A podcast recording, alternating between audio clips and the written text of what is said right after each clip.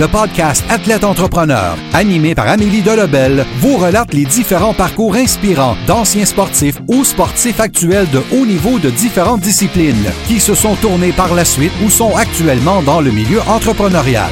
Des entrevues et reportages qui seront vous motiver à atteindre votre plein potentiel. Le podcast Athlète Entrepreneur. Des cheminements à découvrir. Bonjour à tous, ici votre hôtesse Amélie Delebel et je suis très heureuse de vous accueillir sur mon podcast Athlète Entrepreneur pour cet épisode 001. Pour cette émission, j'ai la chance de vous présenter mon premier invité, Marco Bernard. Alors, qui est Marco? Pour faire un rapide résumé de son parcours, puisqu'il aura l'occasion lui-même de nous expliquer euh, son cheminement. Euh, Marco, donc, euh, a joué au hockey mineur dans la région de Granby pendant de nombreuses années, avant d'évoluer au niveau midget 3A avec les cantonniers de Magog. Par la suite, il a délaissé sa carrière de joueur pour devenir entraîneur, et ce changement de carrière, donc, il l'a mené jusqu'à la LHJMQ. Puis, en 2005, avec d'autres partenaires, il a acquis les frontaliers de Quatico qui sont devenus les Inuks du Cégep de Granby qui évoluent euh, dans la Ligue junior 3 du Québec. Entrepreneur depuis son tout jeune âge, Marco est l'un des associés de la compagnie familiale Production Extrême à Granby, en plus d'être consultant pour les entreprises qui souhaitent accélérer leur marketing.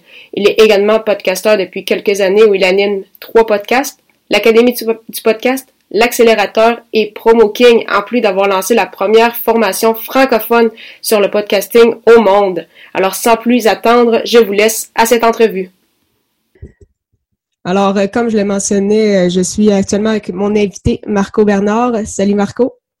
Salut Amélie, ça va bien? Ça va très bien, toi? Oui, bien, merci. Merci beaucoup. Je suis bien, bien, bien heureux en passant d'être ton premier invité. Ça me fait plaisir.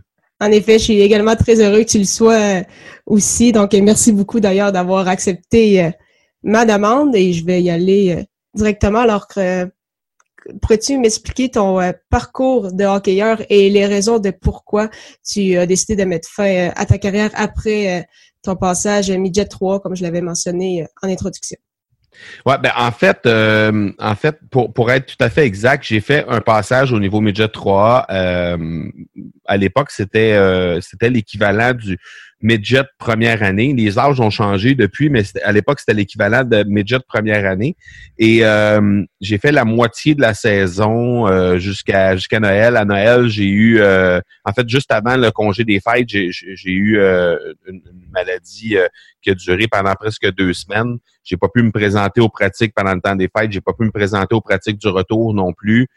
j'ai été alité pendant presque tout le temps des fêtes cette année-là. Puis au final, quand je suis revenu, ben mes services n'étaient plus requis. J'ai rencontré euh, mon mon entraîneur de l'époque qui était Daniel Bissonnette et puis euh, m'avait m'avait retranché à ce moment-là.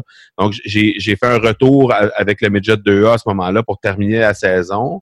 Euh, et suite à ça, ben, j'ai terminé mon stage euh, midget en fait ma deuxième année midget, si on veut, euh, avec euh, avec l'équipe 2A ici de la région à Granby. Et puis euh, par la suite, là, c'est là que j'ai accroché mes patins. En fait, il faut savoir qu'au moment où j'ai accroché mes patins, j'avais en main une invitation pour aller euh, dans deux camps juniors majeurs. Donc, un, premier camp à Granby à l'époque qui était l'équipe, euh, à l'époque c'était les Bisons encore, là, c'était avant les Prédateurs. Et puis, euh, j'avais aussi une invitation en main pour le camp du Laser de Saint-Hyacinthe, défunt Laser de Saint-Hyacinthe. Et et finalement, j'ai décidé d'accepter l'offre de accepter l'offre de mon de mon entraîneur de ma dernière année midget qui m'avait demandé voir si euh, c'était euh, si c'était dans mes champs d'intérêt de, de, de, me lancer dans le coaching. Fait que j'ai j'ai commencé à coacher avec lui. Euh, J'étais adjoint avec lui dans le midget 2B. Donc, c'était ma première expérience. En fait, ma première vraie expérience, c'était avec le novice A pendant ma dernière année midget, là, mais ma première vraie vraie expérience avec le hockey de compétition, c'était euh, avec le Midget 2B cette année-là. Et puis, est-ce qu'il y avait d'autres raisons particulières qui t'ont poussé justement à refuser ces camps-là junior major? Est-ce que parce que tu voyais que tu n'avais pas d'opportunité justement de, de, continuer plus loin ou c'est parce que vraiment l'appel du coaching t'appelait t'appelait beaucoup?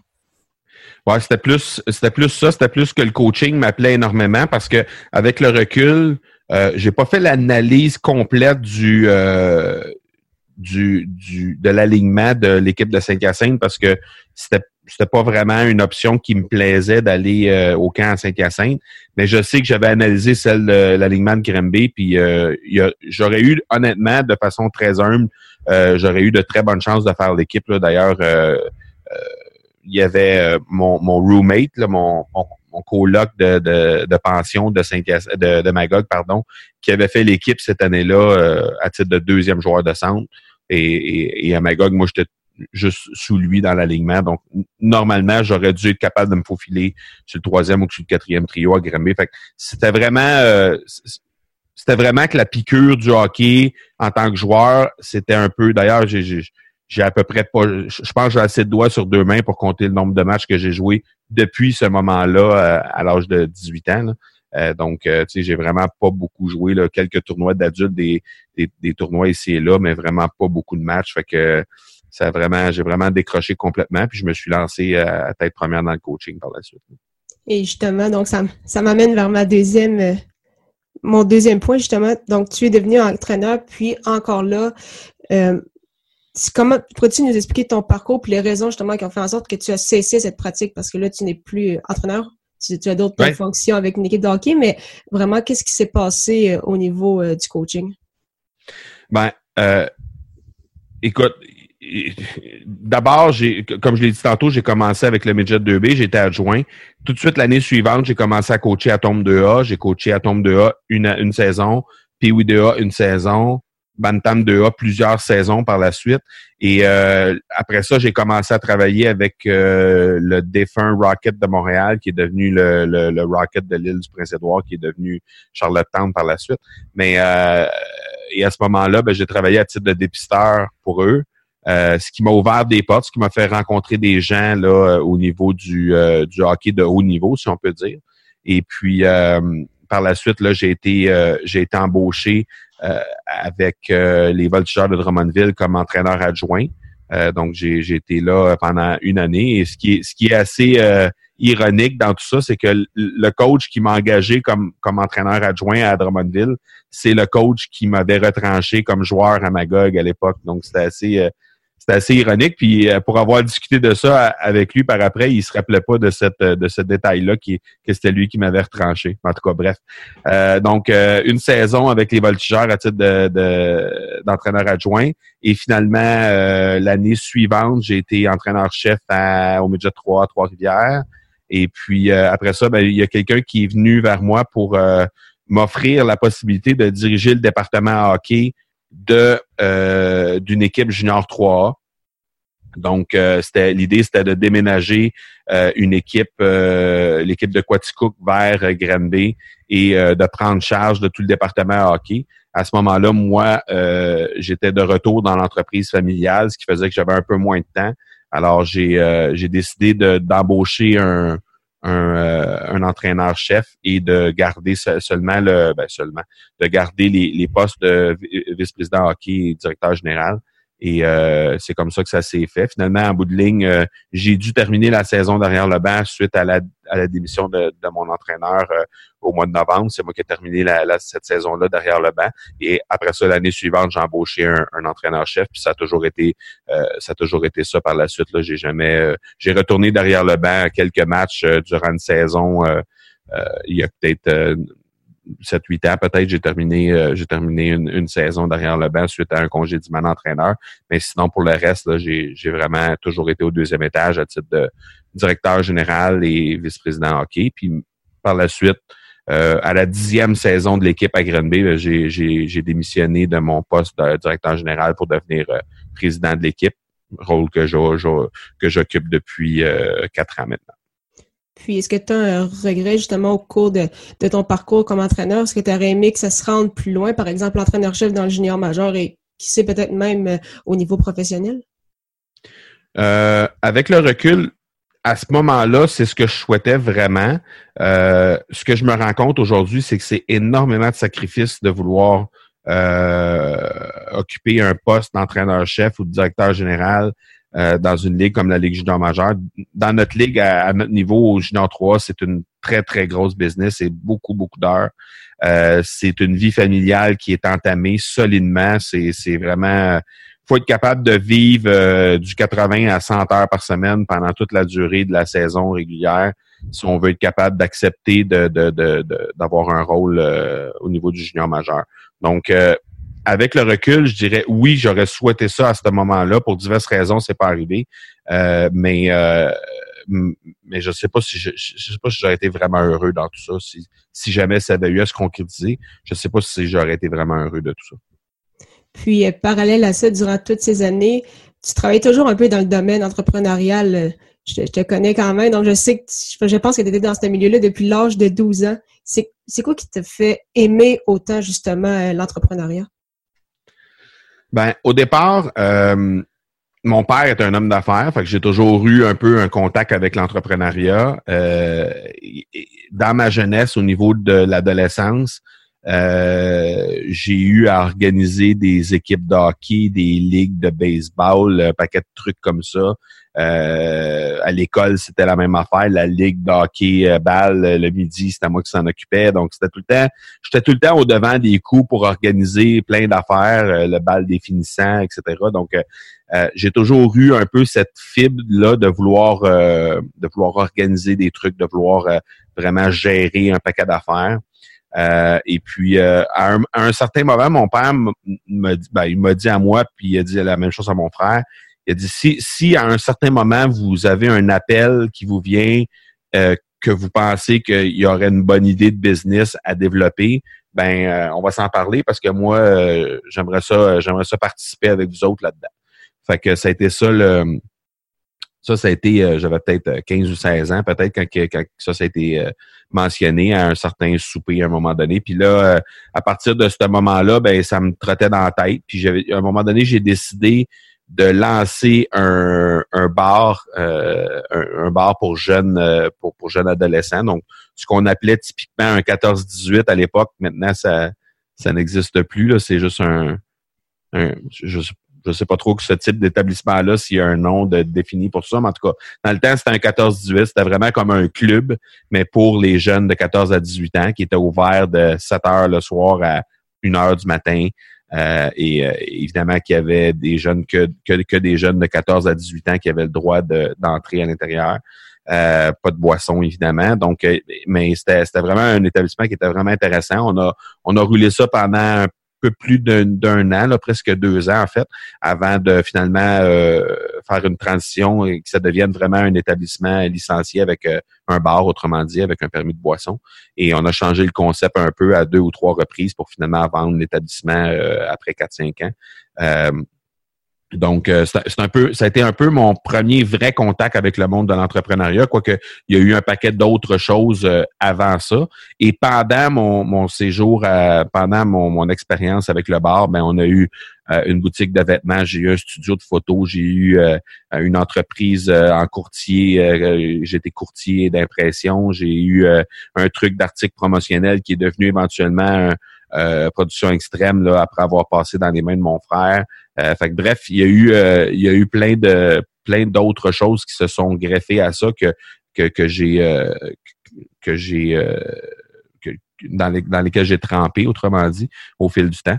Fait que euh, puis ben, ben, voilà, aujourd'hui j'ai été euh, j'ai été impliqué dans plus d'une vingtaine d'entreprises. Là, au moment où on se parle, euh, j'ai été impliqué dans plus d'une vingtaine d'entreprises. Puis il y, en a il y en a encore trois qui sont là, bien en santé. Puis il y en a il y en a plusieurs qui ont juste servi de tremplin puis d'expérience pour faire en sorte que les trois autres fonctionnent bien. C'est parfait. Puis justement, à travers toutes ces années d'expérience-là, quel a été, tu dirais, ton plus gros défi que tu as eu à surmonter, justement, que ce soit avec production extrême ou euh, au niveau personnel avec euh, ton site Internet euh, ou autre? Ben, écoute, avec production extrême, pour sûr, le plus gros défi, ça a été l'arrivée du Mexique d'abord et ensuite la Chine à l'intérieur de notre domaine parce que euh, faut comprendre, nous, au tournant des années 2000, on avait 150 employés chez Production Extrême. Ben, à l'époque, ça s'appelait Roland Michaud, mais euh, chez, chez, chez Production Extrême, aujourd'hui, on avait 150 employés. Euh, quand je dis Roland Michaud, c'est parce que ça a été fusionné les deux entreprises ensemble. Mais et, et, on, on, est on, on a passé de 150 à 15 en l'espace de à peine trois ans. Donc, ça a été vraiment un très, très gros défi à faire face, de se renouveler là-dedans, de démarrer un, un, département d'articles promotionnels, de vêtements promotionnels qui était pour être viable, qui était pour faire fonctionner, qui était pour amener du pain et du beurre sur la table. Euh, et là, aujourd'hui, ben, on a presque triplé ce, ce chiffre-là de 15. On est grosso modo environ entre 35 et 40 selon les époques de l'année, mais grosso modo entre 35 et 40. Euh, euh, et, probablement que si on avait de la main-d'œuvre, parce qu'il faut comprendre que dans le domaine de la couture, parce qu'on a un département de confection de vêtements aussi à travers tout ça qui nous aide à, créer des vêtements vraiment sur mesure pour les gens. Euh, si on avait plus de possibilités d'avoir des couturières chez nous, probablement qu'on aurait beaucoup plus d'employés qu'on en a là, parce qu'on aurait de l'ouvrage, on aurait assez de contrats pour pour peut-être doubler le, nombre d'employés, mais au moment où on se parle, on, manque de main d'œuvre de façon cruelle en plus. Euh, mais euh, mais bref, c'est ça. Fait que ça, ça a été un, très très très très gros défi. Euh, au niveau personnel de mon entreprise personnelle, ben les défis sont, sont nombreux parce que ben principalement le, le, le, le, produit premier qui est là, parce qu'au départ, cette entreprise-là, le, site internet, le marcobernard.ca, c'était là seulement, c'était un blog pour euh, vraiment donner de l'information sur le marketing, sur l'entrepreneuriat, sur les ventes. Euh, c'était là vraiment uniquement par passion. Ça a été ça pendant un an et demi à peu près, jusqu'à temps que je me découvre une nouvelle passion pour le podcasting. Et là, ben, il y a eu euh, un produit qui est sorti qui s'appelle l'Académie du podcast, qui est qui est qui est là et qui est, qui, disponible pour les gens qui désirent se lancer dans le podcasting. Donc, le, le, plus gros défi, c'est vraiment d'amener le, maximum de personnes possible sur le site jour après jour, autant sur les podcasts que sur le site qu'à travers les, les, différentes plateformes qu'on a. Euh, c'est ça le, le, plus gros défi qu'on a euh, jour après jour là, euh, en ce qui concerne le, site marcobernard.ca. Justement, tu parlais du podcast, puis ça m'amène vers mon autre question. Donc, c'est ça. Donc, tu parlais de l'Académie du podcast, qui est la première euh, formation euh, francophone euh, dans le monde, en fait, sur, sur ce milieu-là. Tu as rempli trois podcasts, donc Promo King, qui est le podcast de, production extrême, ton podcast L'accélérateur, ainsi que le podcast de l'Académie du podcast. Est-ce que c'est, selon toi, l'avenir de la création de contenu? Est-ce que c'est, vraiment le médium vers quoi les gens devraient se tourner plutôt que, par exemple, les vidéos et les articles de blog qu'on connaît beaucoup plus, surtout au Québec? Ben, c'est sûr qu'il y a beaucoup de gens qui vont dire que la vidéo, c'est la, le, format de création de contenu de demain. Euh, moi, je pense que la vidéo, c'est le format de création de contenu d'aujourd'hui parce que euh, il y a encore, euh, ben, même à ça, tu sais, j'allais dire, il y a encore de la place pour ça, mais il reste qu'il y a énormément de, de, de, vidéos qui sont qui sont téléchargées sur YouTube aujourd'hui. Il y a énormément de gens qui vont voir. C'est difficile de se faire voir sur YouTube beaucoup plus que ce ne l'était il y a trois quatre ans, par exemple. Alors que du côté de l'audio, du côté du podcast audio, ben, il y a encore énormément de place pour se faire voir, pour développer justement euh, une audience euh, qui est captive parce que euh, la, la, moyenne d'attention qu'on a sur une vidéo sur YouTube, si on exclut évidemment, en fait, incluant les fameuses publicités qu'on a souvent deux fois au début, puis euh, quand c'est pas au milieu, euh, une ou deux fois aussi. Euh, c'est, c'est, grosso modo à peu près 4-5 minutes de, de, de, temps moyen. Alors que sur un podcast, ben, on parle de autour de 30 minutes de temps moyen d'attention, ce qui est vraiment, vraiment supérieur. Fait qu'on a le temps de parler à notre audience sur un podcast. On a le temps vraiment d'établir euh, une relation avec eux, de vraiment faire un argumentaire si on a besoin de faire un argumentaire, si on a besoin d'expliquer des choses pour éventuellement les glisser vers euh, une page de vente ou vers euh, des produits ou des services. On a le temps vraiment prendre le temps d'expliquer exactement qu'est-ce qu'il y en est. Fait que c'est sûr que ça, ça fait en sorte que, puis vu, vu le fait qu'il y en a pas présentement de, de gens qui sont là, il y a à peine 12 000 podcasts francophones à travers le monde. Donc, c'est vraiment minime le, le, le, nombre de podcasts qu'il y a là présentement. Là, on parle de la grosseur de la ville de Saint-Tite, plus ou moins, là, 12 000 personnes. Là, fait que c'est vraiment très, très, très petit. Euh, donc, euh, c'est sûr que ça, ça va faire en sorte qu'il y a un, un, une, opportunité à saisir présentement du côté du podcasting qui est vraiment très, très, très intéressante. Et l'Académie du podcast ben, vient en aide par rapport à ça. Il y a plusieurs options qui sont possibles, évidemment, euh, pour créer des podcasts. On peut engager des maisons de production. Si on a des, si on a des sommes d'argent importantes à investir, on peut engager des, des maisons de production. On peut aussi euh, décider de développer ça nous-mêmes en cherchant euh, à droite et à gauche des informations sur Internet. Mais on peut aussi faire appel à l'Académie du podcast qui nous qui, qui, qui, va vraiment euh, pas à pas euh, nous accompagner pour être capable de nous permettre de lancer ça dans un délai très, très, très court. Si on veut le faire, c'est possible de lancer notre podcast à l'intérieur de 30 jours avec un podcast qui est vraiment solide. Euh, donc, ça, c'est, c'est, ce qu'on a la prétention de pouvoir faire avec l'Académie du podcast. Donc, je pense que définitivement, c'est un format qui gagne à être connu puis qui va gagner en, en qui va gagner en expérience parce que les gens vont commencer à développer des instincts de justement aller écouter ça, mais aussi euh, qui va qui va gagner aussi euh, le fait que les, les, gens vont continuer à développer des nouvelles façons de faire et tout ça, ça va nous amener des podcasts qui vont être de plus en plus intéressants. Fait que c'est un média qui est. Puis on a juste à regarder, tu sais, Cube vient de lancer ça avec Québécois vient de lancer Cube, en fait, qui vient euh, tout juste de voir le jour. Radio Cannes est déjà là. Il y a eu il y a eu plein de chaînes de télé qui se sont lancées là-dedans. Il y a eu plein de, d'humoristes aussi qui se sont lancés à travers ça. Donc, il y a vraiment un timing incroyable pour se lancer là-dedans. Donc, euh, je pense que définitivement, pour les deux, trois, quatre prochaines années, il y a vraiment une tendance qui va s'en aller vers ça. En effet, pour ceux qui voudraient en écouter, euh, entre autres sur le sport, justement, RDS en a déjà plusieurs euh, sur sa plateforme, que ce soit le football ou le hockey junior. Alors, effectivement, il y a vraiment du gros potentiel à aller chercher avec euh, le podcasting et euh, tous les liens que tu as mentionnés, Marco, vont se retrouver d'ailleurs dans le bas de cet article pour ceux qui seraient euh, justement intrigués par cette académie du podcast. Puis avant de terminer, donc je voulais juste te poser des petites questions en rafale. Alors, mhm. trois questions. La première, c'est quelle est la chose la plus importante que le sport t'a enseigné? La chose la plus importante que le sport m'a enseigné, je dirais la ténacité. D'être d'être d'être constant, d'être euh, d'être acharné dans ce qu'on ce qu'on veut avoir dans la vie, prendre les moyens qu'il faut pour les obtenir. Ça serait ça. Parfait. Ton plus beau souvenir sportif, euh, que ce soit comme joueur ou dans ton cas comme entraîneur aussi? Euh, mm, mm, mm, je dirais le championnat du tournoi Bantam de Granby avec mon équipe Bantam qui avait eu seulement trois victoires dans la saison régulière en 28 matchs. Ça s'était bien passé à ce tournoi-là? On avait gagné seulement trois victoires dans toute la saison. On avait fait une finale à notre premier tournoi euh, dans le temps des fêtes. Puis euh, au retour à Granby, on avait perdu notre premier match au tournoi. Donc on avait vraiment, on était vraiment acculé au pied du mur euh, dès le premier match. Puis finalement, on avait tout remporté nos matchs jusqu'à la finale par la suite pour battre une équipe 3A au final, l'équipe de Moncton.